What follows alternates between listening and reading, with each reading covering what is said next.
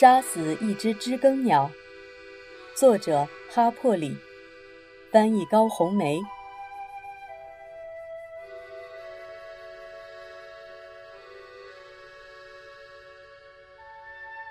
第九章，小子，你把话收回去。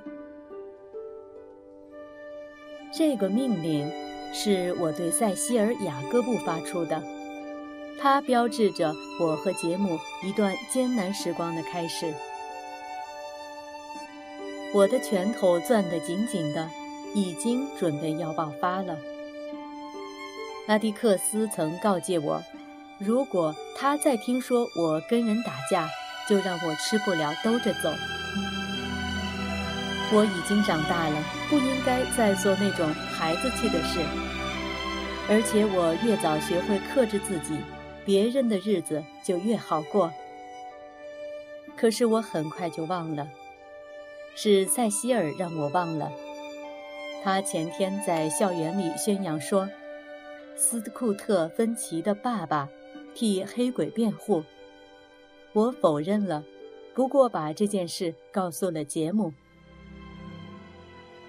他说那话什么意思？我问。没什么，杰姆说。去问阿迪克斯，他会告诉你的。阿迪克斯，你替黑鬼辩护吗？我那天傍晚问他。当然了，斯库特，不要叫黑鬼，那是贱称。学校里的人都这么叫。从现在起，至少有一个人不这么叫了。你要是不想让我长大像那样说话，为什么还送我去学校？我父亲温和地看着我，显得饶有兴趣。尽管我们之间有过约定，但我从上学第一天起就变着法儿，为逃避上学而战。去年九月开学第一天，我就感到一阵阵不适、头晕，胃也很不舒服。我后来还更过分，甚至还付给雷切尔小姐家厨娘的儿子五美分，好让他允许我把脑袋和他的脑袋摩挲几下，因为他脑袋上有块很大的金钱癣，可惜没传染上。不过我现在正在啃另一块骨头。阿迪克斯，所有的律师都贴黑。嗯，黑人辩护吗？斯库特，他们当然都会的。那为什么塞西尔还说你？他的口气好像你在酿私酒似的。阿迪克斯叹了口气：“我只是在为一个黑人辩护，仅此而已。他的名字叫汤姆·鲁滨逊。”住在镇垃圾场那边的一个小村落里。他和卡波尼在一个教会，卡波尼对他家人很了解。他说他们家都是规规矩矩、清清白白的人。斯库特，你现在太小，有些事还不明白。不过镇上议论纷纷，大意是说我不该认真为他辩护。啊，这是个特殊的案子，等到夏天才会开庭审理。泰勒法官好心允许我向后拖延一段时间。如果你不该为他辩护，你为什么还要去做？有几个原因。阿迪克斯说：“最主要的是，如果我不去做，我在镇上。”就抬不起头来，我就不能在立法委员会里代表这个县，我就不能再教导你和节目如何做人。你是说，嗯，如果你不去为这人辩护，我和节目就不用再听你的了？差不多是这样。为什么？因为如果是那样。我就不能再要求你们听我的了，斯库特。就工作性质来说，每个律师一生中都会遇到那么一件案子，会影响到他的个人生活。我猜这就是我的那一个。你在学校里可能会听到一些不好的议论，不过，请你为我做一件事：抬起头，放下拳头。不管别人对你说什么，都不要发火，试着用头脑去抗争。你这脑瓜很好。虽然有时不爱学习，阿迪克斯，我们会赢吗？啊，不会，宝贝儿。那为什么？道理很简单，不能因为我们在此之前已经失败了一百年，就认为我们没有理由去争取胜利。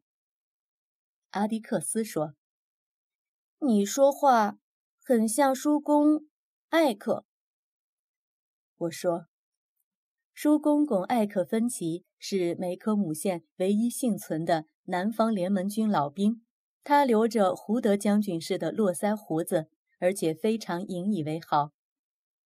每年至少有一次，阿迪克斯要带我和杰姆去拜访他，而且我还得亲吻他。那可真是恐怖。杰姆和我。”会恭敬地听他与阿迪克斯在那里重述战争历史。告诉你，阿迪克斯，叔公公艾克会说：“是密苏里妥协案击败了我们，但是如果让我重新来过，我还会一步不差地走原来的老路。但这次我们能打败他们。到了一八六四年。”等十强将军杰克逊到来的时候，年轻人，你们问什么？哦，老蓝光啊，他进了天堂，上帝保佑他老人家安息吧。过来，斯库特，阿迪克斯说。我爬进他怀里，脑袋蜷在他下巴底下，他抱着我，轻轻地摇着。这次很不同，他说：“这次我们不是和北方佬打仗，而是和我们自己的朋友。不过你要记住一点，不管事情到了多么难堪的地步，他们依然是我们的朋友，这里依然是我们的家园。因为心里记着这些，第二天我在校园里面对塞西尔时才说：‘小子。’”你把那话收回去。我不收回，你能怎样？他叫道：“我家人说你爸爸不要脸，那个黑鬼应该被拉到水塔上去吊死。”我瞄准了他，可是想起阿蒂克斯说的话，便放下拳头走开了。斯库特是个胆小鬼。这样的叫声在我耳边响起来，这是我第一次临阵脱逃。如果我和塞西尔打架，我就会辜负了阿蒂克斯。阿蒂克斯很少请求我和杰姆为他做什么，为了他，我宁愿被人叫做胆小鬼。我为此感到很高尚，并把这种高尚保持了三个星期。之后，圣诞节到了，灾难降临。杰姆和我都是带着一种复杂的心情来看待圣诞节的。它就像一枚硬币，好的一面是圣诞树和杰克叔叔。我们每个圣诞节夜都去梅科姆火车站接杰克叔叔，他会跟我们住上一星期。翻开硬币的另一面，印出的是亚历山德拉姑姑和弗兰西斯强硬固执的嘴脸。我想应该再加上姑父吉米，他是亚历山德拉姑姑的丈夫。不过，因为他从来没跟我说过话，除了有一次说别爬栅栏，所以我从来不觉得应该在乎他。亚历山德拉姑姑也是这样的态度。很久以前，在一次突发的亲密情感中，姑姑和姑父生了个儿子，叫亨利。他一长大就离开家，结了婚，又生了个弗兰西斯。亨利和他妻子每年圣诞节都把弗兰西斯扔在爷爷奶奶家，然后自己去寻欢作乐。不管我们怎样唉声叹气，都不能诱使阿蒂克斯让我们在家过圣诞。从我记事起。我们每年都去芬奇园过圣诞。不过姑姑是个好厨师，这一点多少弥补了被迫去和弗兰西斯共度宗教节日的痛苦。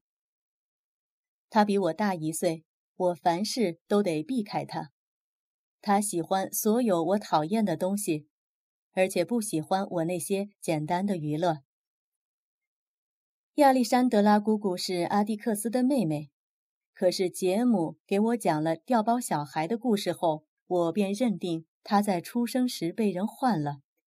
我爷爷奶奶抱回家的不是个芬奇，很有可能是个哈弗福特。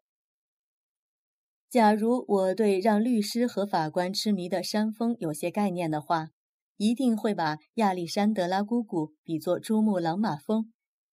在我幼年的生活里，它一直冷冷地矗立在那里。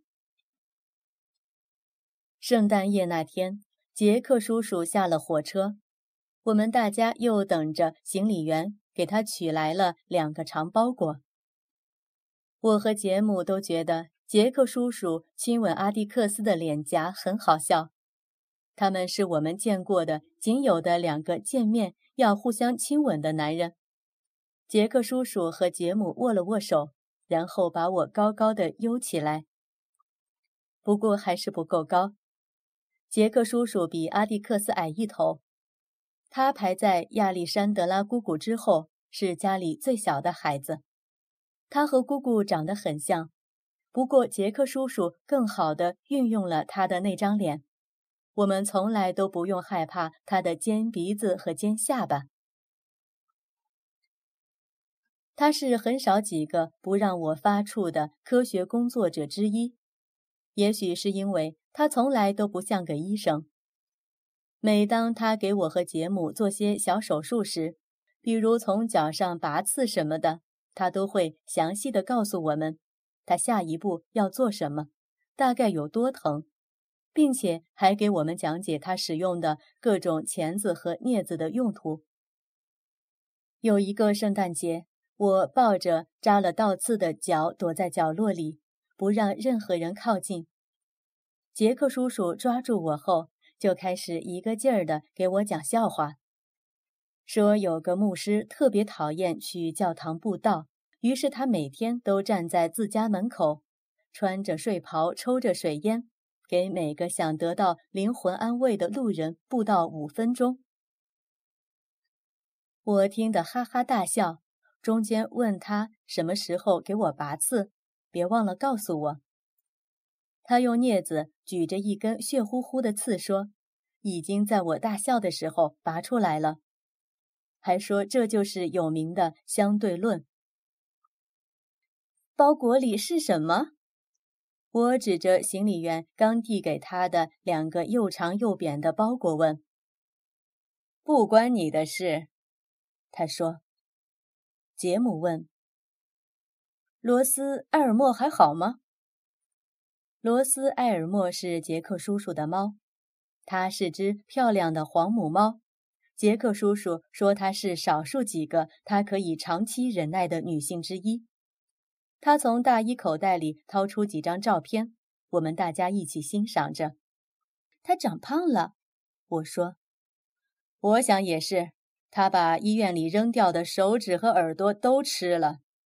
哦，该死的故事，我说。你说什么？阿蒂克斯说话了。杰克，别理他，他在试探你。卡波尼说他这一星期都在骂骂咧咧。杰克叔叔扬了扬眉毛，不过没说什么。我用脏字，除了因为这些字眼本身具有吸引力，还因为我在实施一套希望渺茫的理论，那就是。如果阿迪克斯发现我是在学校里学会了他们，就不会让我去上学了。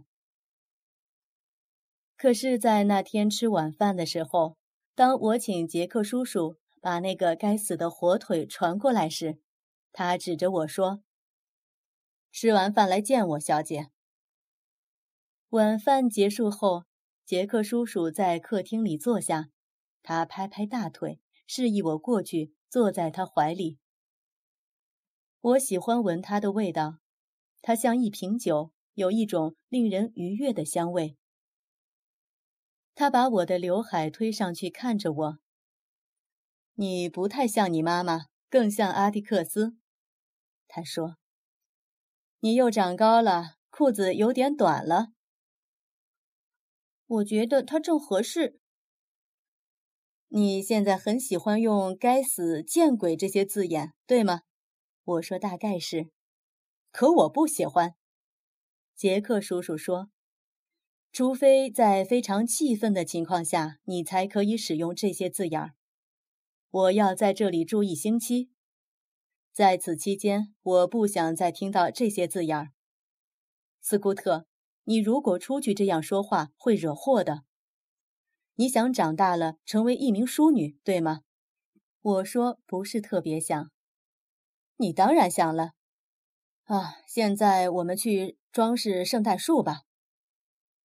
我们便去装饰圣诞树，一直弄到上床睡觉的时间。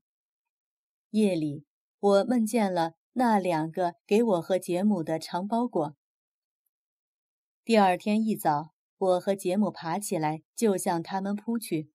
是阿迪克斯送的，是他写信给杰克叔叔让他买的，正是我们想要的礼物。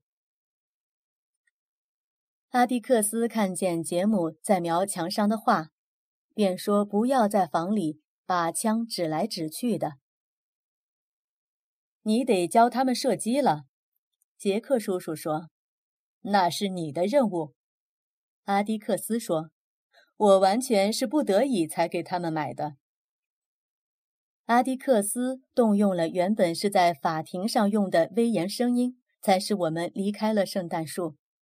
他不让我们带气枪去分歧园。我已经想着要射弗兰西斯了，还说如果我们在那里有一点点不规矩，他就把枪收回去。分歧园里有面很高的峭壁，向下走三百六十六级台阶会到达一个码头。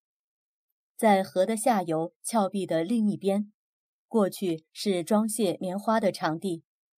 芬奇家的黑奴曾在这里装用棉包和农产品，卸下冰块、面粉、糖、农具以及各种女用服饰。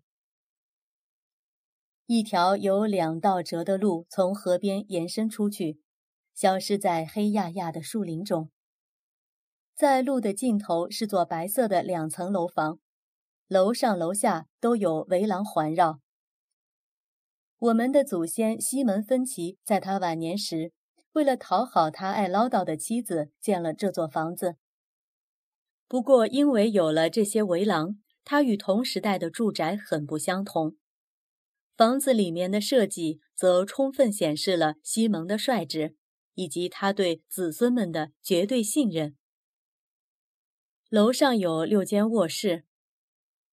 其中四间是给家里的八个女儿住的，一间是给他的独子维尔科姆芬奇住的，另一间用来接待来访的亲戚。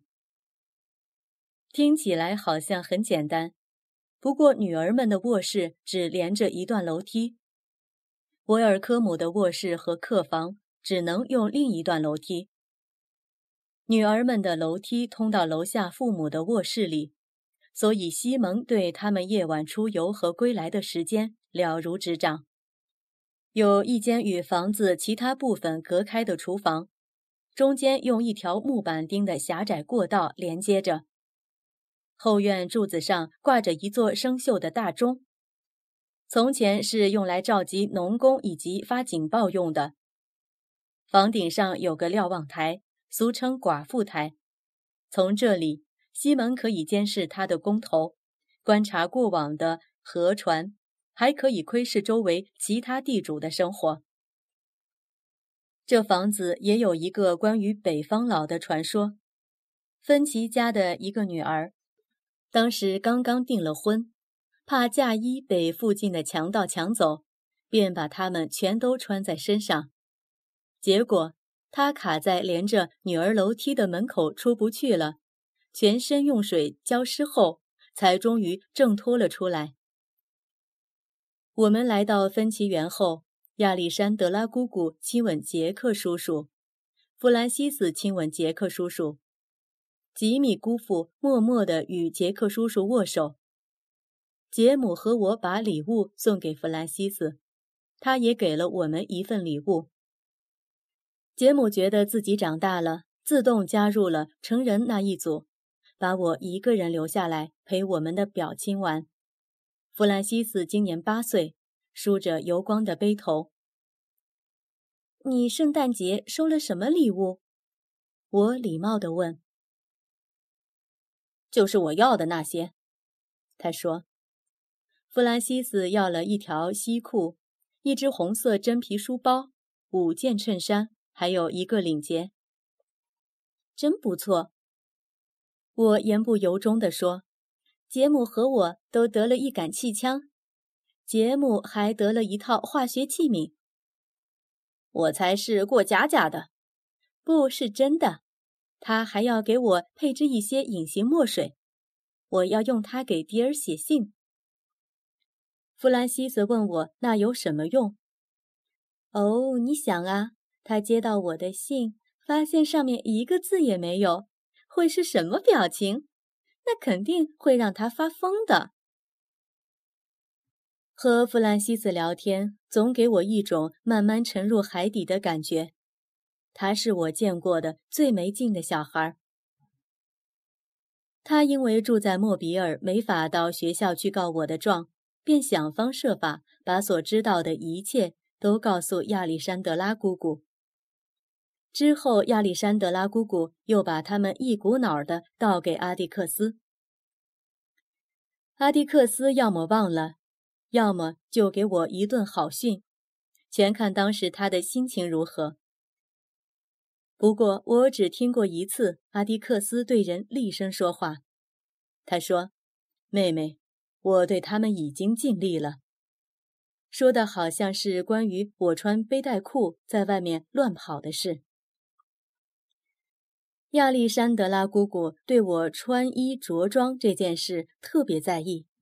她说：“我穿中裤就不可能长成一名淑女。”我说我穿裙子就什么也做不了了。他说我本来就不应该去做那些穿裤子才能做的事。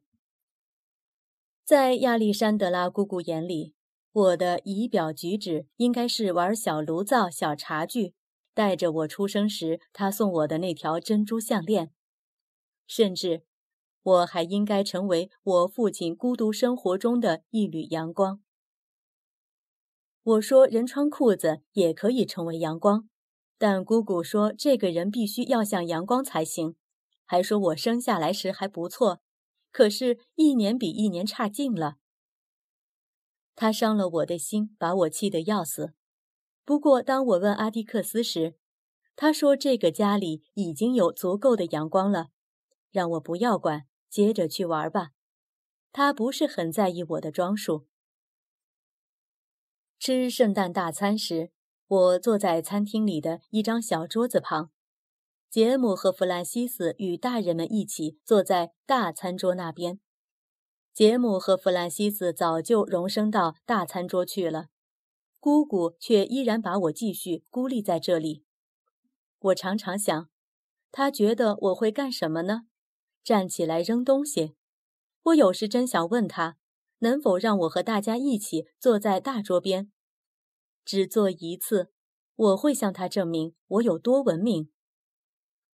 而且我在家天天上餐桌吃饭，从来没闯过什么大祸。我请求阿蒂克斯使用他的影响力，他说他根本就没有这种影响力。我们是客人，他让我们坐哪儿，我们就坐哪儿。他也说亚历山德拉姑姑不是很了解女孩子，因为她从来没有过女儿。不过，她的烹饪技术弥补了这一切。有三种不同的肉食，有她贮藏的夏日蔬菜，有腌桃子，还有两种蛋糕和水果甜点。这些组成了一顿朴素的圣诞大餐。饭后，大人们来到客厅里，晕乎乎地围坐着。杰姆躺在地板上，我来到了后院里。穿上你的外套。阿迪克斯心不在焉地说：“所以我没听见。”弗兰西斯和我一起坐在后门台阶上。这是最好的一顿，我说。奶奶是个好厨师，弗兰西斯说，他还要教我呢。男孩不做饭的，我想象着杰姆系围裙的样子，不禁咯咯笑起来。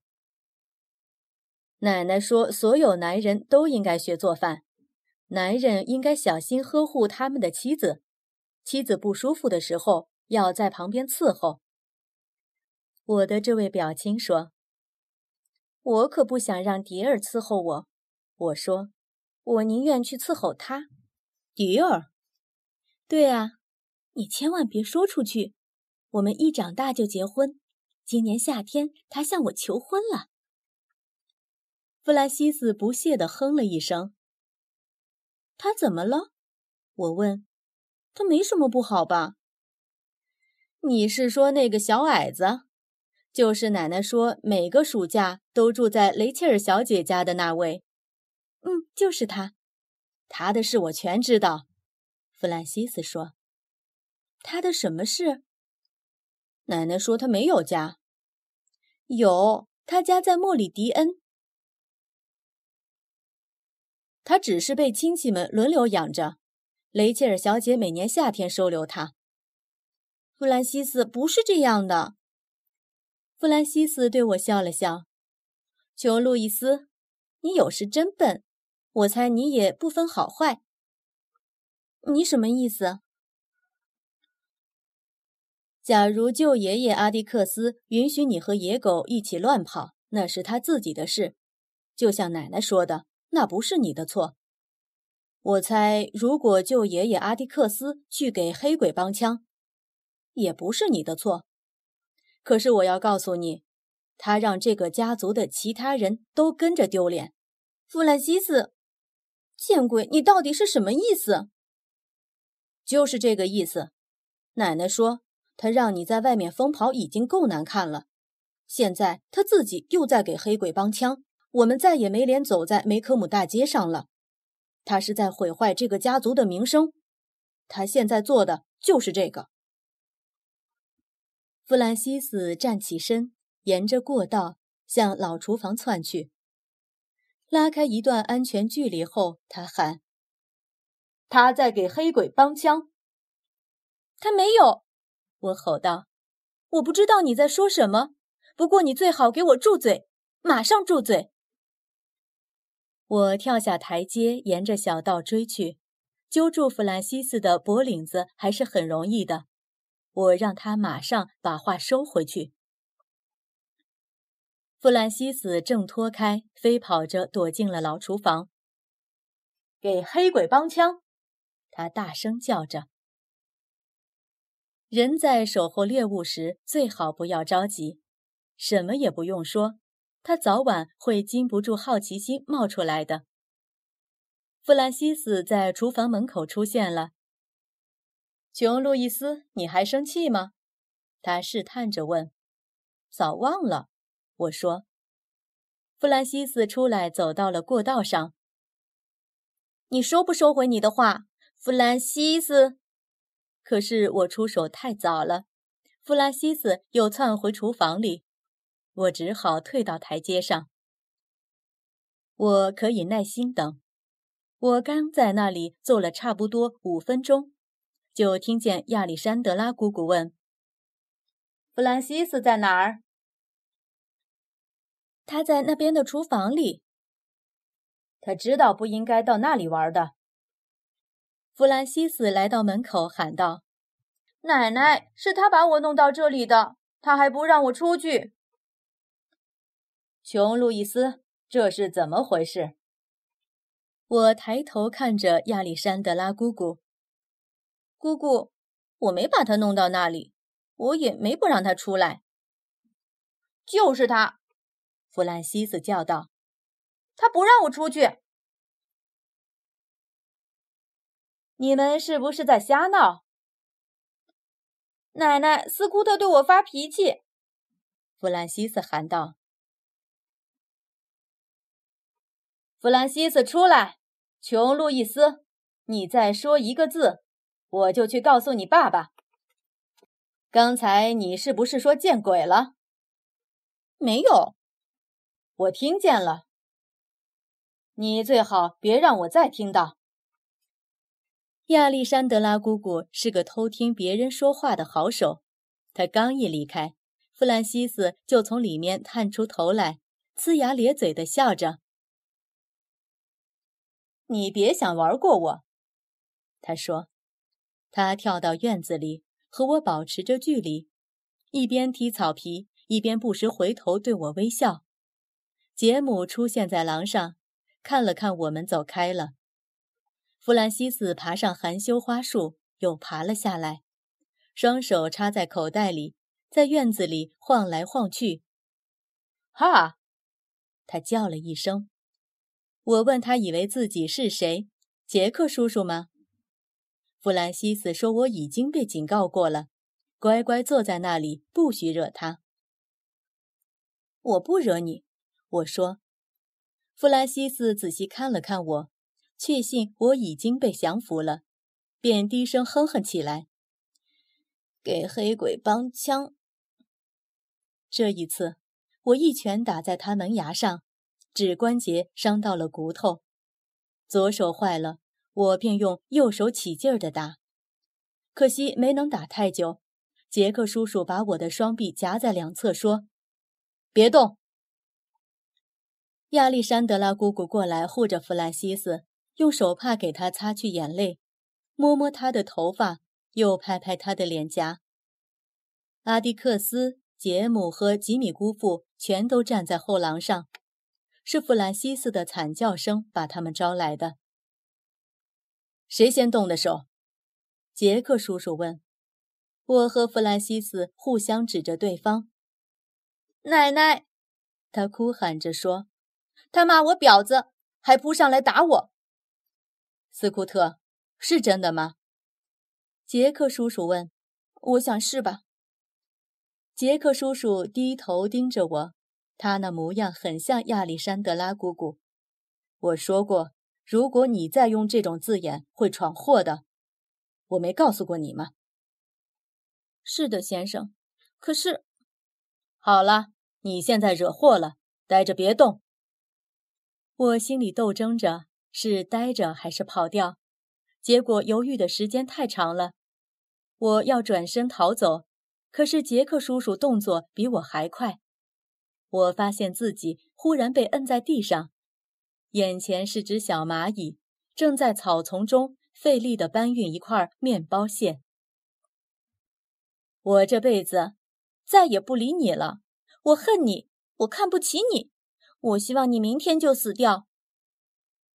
这些话好像更激怒了杰克叔叔。我跑向阿迪克斯寻求安慰，可是他说这是我自找的，而且我们也该回家了。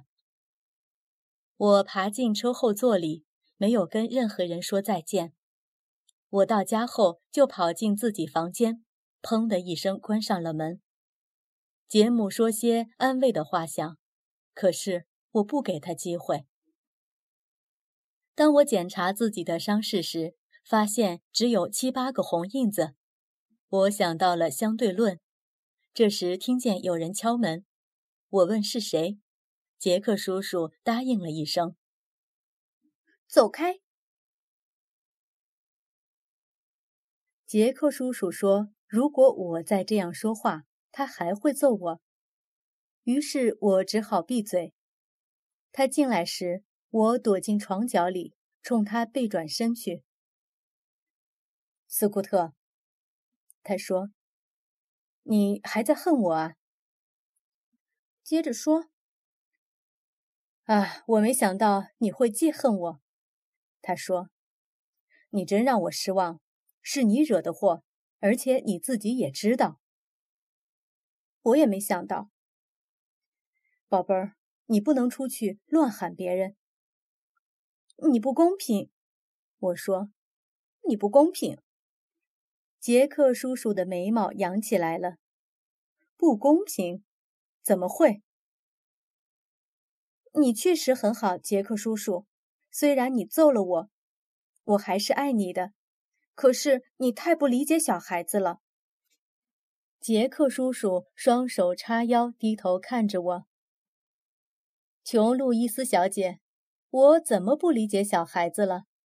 你那种行为不需要多少理解，又吵又闹，不守规矩，还破口大骂。你给我机会让我解释了吗？我不是要和你顶嘴，我只是想告诉你。杰克叔叔在床边坐下来。他的眉毛皱在一起，从那底下凝视着我。说吧，他说。我深吸了一口气。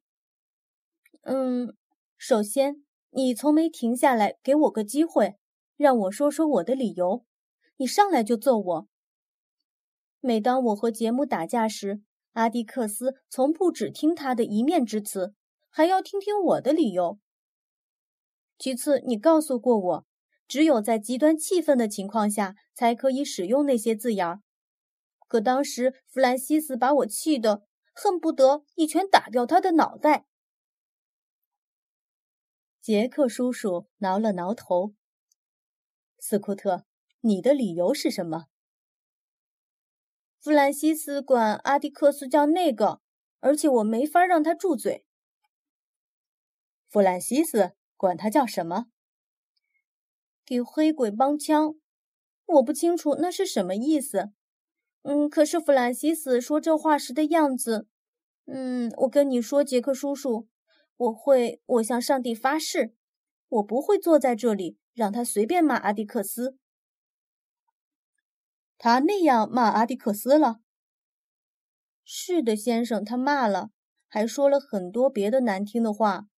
说阿迪克斯是家族的灾星，对我和杰姆放任不管。从杰克叔叔脸上的表情看，我以为自己又要倒霉了。可他说：“我们会搞清这件事的。”我知道弗兰西斯要倒霉了，我恨不得今晚就去。求你，叔叔，就让他过去吧。我不会就此罢休，他说：“应该让亚历山德拉知道这件事。岂有此理！居然骂他！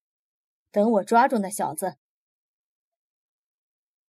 杰克叔叔，请你向我发誓，发誓不要把这件事告诉阿迪克斯。他……嗯，他曾要求过我，不管听到什么关于他的议论，都不能发火。我宁愿他以为我们在为别的事打架。请你发誓。可我不想就这么便宜了弗兰西斯。他也没得什么便宜。你可以帮我把手包扎起来吗？他还有点流血呢。宝贝儿，当然可以了，这是我最乐意的事了。跟我到这边来好吗？杰克叔叔很有骑士风度的引我走进卫生间。他在那儿给我清洗包扎了指关节，还给我讲了个故事逗我开心。说是有一个滑稽的近视眼老绅士，他有只猫名叫农夫。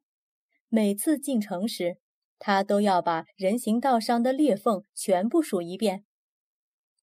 好了，他说：“你将来戴婚戒的手指上会留下一个很不符合淑女身份的疤。”谢谢你，杰克叔叔。嗯，嗯，什么是婊子？杰克叔叔又开始给我讲一个很长的故事，是关于一个老首相的。他每天坐在众议院里，朝天上吹羽毛，不让它落下来。可是他周围的人却在纷纷掉脑袋。我猜杰克叔叔是在努力回答我的问题，可是他说的一点都不沾边儿。晚些时候，当我该上床睡觉时，我经过过道去喝水，听见阿迪克斯和杰克叔叔正在客厅里说着什么。阿迪克斯，我永远不结婚。为什么？我怕有孩子。阿迪克斯说：“杰克。”你还有很多东西要写啊！我知道，你女儿今天下午已经给我上了第一课。她说我不太理解孩子，还告诉了我理由。他说的很对，阿迪克斯，他让我知道应该如何对待他。哦天哪，我真后悔打了他。阿迪克斯嘿嘿笑了，他自找的，你也用不着太后悔。我提心吊胆的等待着，等着杰克叔叔把我的话告诉阿迪克斯。不过他没有，他只是小声说：“他说起脏话来一套一套的，可是他连其中一半的意思都不明白。他还问我什么是婊子。你告诉他了吗？没有，我给他讲了个墨尔本首相的故事。杰克。”当一个孩子问你问题时，看在上帝份上，你要好好回答他，千万不要编故事。孩子虽然是孩子，可他们能比成人更快地发现你在回避，而这种回避只会把他们弄糊涂了。我父亲沉思着说：“你今天下午的回应是对的，但理由错了。”说脏话是每个孩子都要经历的一个阶段，随着他们的成长，等他们知道那样并不能引人注意，便会自动改掉坏习惯。但暴躁的脾性却不会。斯库特需要学会保持头脑冷静，而且马上就得学会，因为今后几个月内他还要经历很多事。他也在进步，节目长大了。他现在跟着他学了不少，他所需要的只是偶尔的帮助。阿迪克斯，你从来没打过他。我承认，到目前为止，我的口头威胁还管用。杰克，他是尽量听我的话，虽然有一半时间都达不到要求，但他努力了。那不是答案，杰克叔叔说。没错，答案是他明白。我知道他努力了，这很重要。让我烦恼的是，他和杰姆马上就会面对一些丑恶的事情。杰姆能不能保持冷静，我不担心。可斯库特呢？一感到自尊心受到威胁，就会冲上去跟人打架。我等着杰克叔叔违背他的誓言，可是他依然没有。阿迪克斯，这件事会糟到什么程度？你还没来得及说呢。杰克，糟透了。我们所掌握的只是一个黑人的证词，和尤尔加的指控完全相反。证据显示的都是你做了，我没做。不可能期望陪审团相信汤姆·鲁滨逊反驳尤尔加的证词。你认识尤尔家的人吗？杰克叔叔说他认识，他还记得他们，他把他们描述了一下。可是阿迪克斯说：“你说的那是上一代，不过现在这一代也没什么不同。”既然这样，你准备怎么办？在我了结这个案子之前，我决意要动摇一下陪审团。不过，我们上诉时还有机会，杰克。在目前阶段，我还不能完全确定。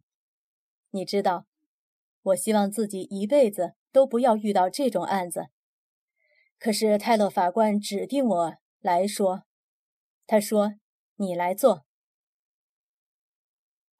你希望能避免这种厄运，是吗？没错。可是如果我不做，你觉得我还有脸去面对我的孩子们吗？杰克，你和我都很清楚将要发生什么。